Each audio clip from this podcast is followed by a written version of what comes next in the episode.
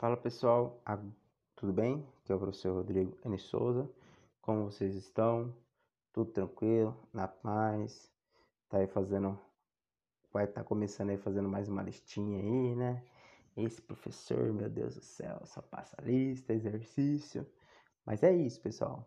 Pra gente praticando que a gente fica bom, tá certo? Todo mundo vai aprender isso aí, ok? Todo mundo vai aprender matemática, números decimais fazer operação, cuidar do dinheiro, porque o dinheiro só vem número decimal, beleza?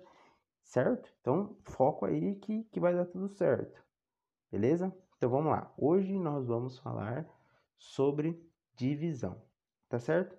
Na divisão, pessoal, de números decimais, tem três passos, certo? Para a gente começar a resolver, tá?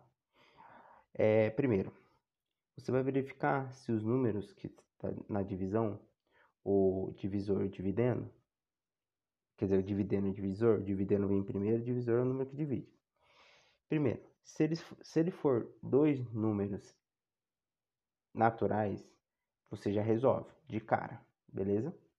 Se for se tiver algum número decimal, você vai fazer o seguinte: primeira coisa, você vai igualar o número de casas decimais. Então, se um número tem três casas decimais, o outro tem dois, você deixa todo mundo com três casas decimais. Como que você faz isso? Coloca o zero. Se o número tiver, por exemplo, 5 dividido por 1,2, o 5 não tem vírgula. Quando não tem, você só você precisa colocar a vírgula e o zero. Então fica o 5 a mesma coisa que 5,0 dividido por 1,2. Os dois vão ter uma casa decimal cada um, ok? Que, que você vai fazer? Vai eliminar. Então vai ficar 50 dividido por 12. Depois que você, então, primeiro você iguala o número de casas decimais, igualou o número de casas decimais, você elimina a vírgula. Aí fica o um número sem a vírgula e você resolve. Aí você cai numa divisão de dois números naturais, beleza? Se você começar a fazer a conta, certo? E notar que o resto for, se o resto der diferente de zero, você vai ter que fazer o quê? Você vai sempre ter que fazer a conta até dar o resto zero.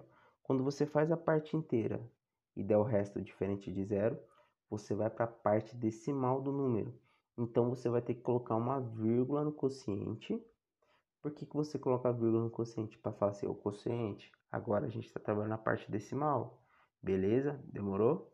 Ele vai falar, demorou. Aí o que, que você faz? Você abaixa o zero e resolve. Vai resolvendo. Ah, mas se der o resto diferente de zero, vai abaixando zero. Preciso de zero, pode colocar quantos zeros você quiser.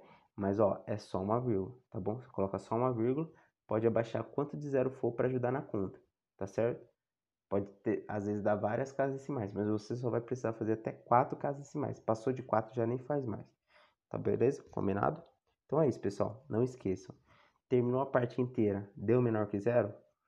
Aí você vai lá no quociente, é aquele número embaixo da chave, coloca a vírgula, porque você falou assim, ó, oh, quociente, demorou, tamo aí colocando a vírgula, vou baixar o zero aqui, firmeza? Firmeza, baixou o zero, segue a vida e faz aí. Demorou?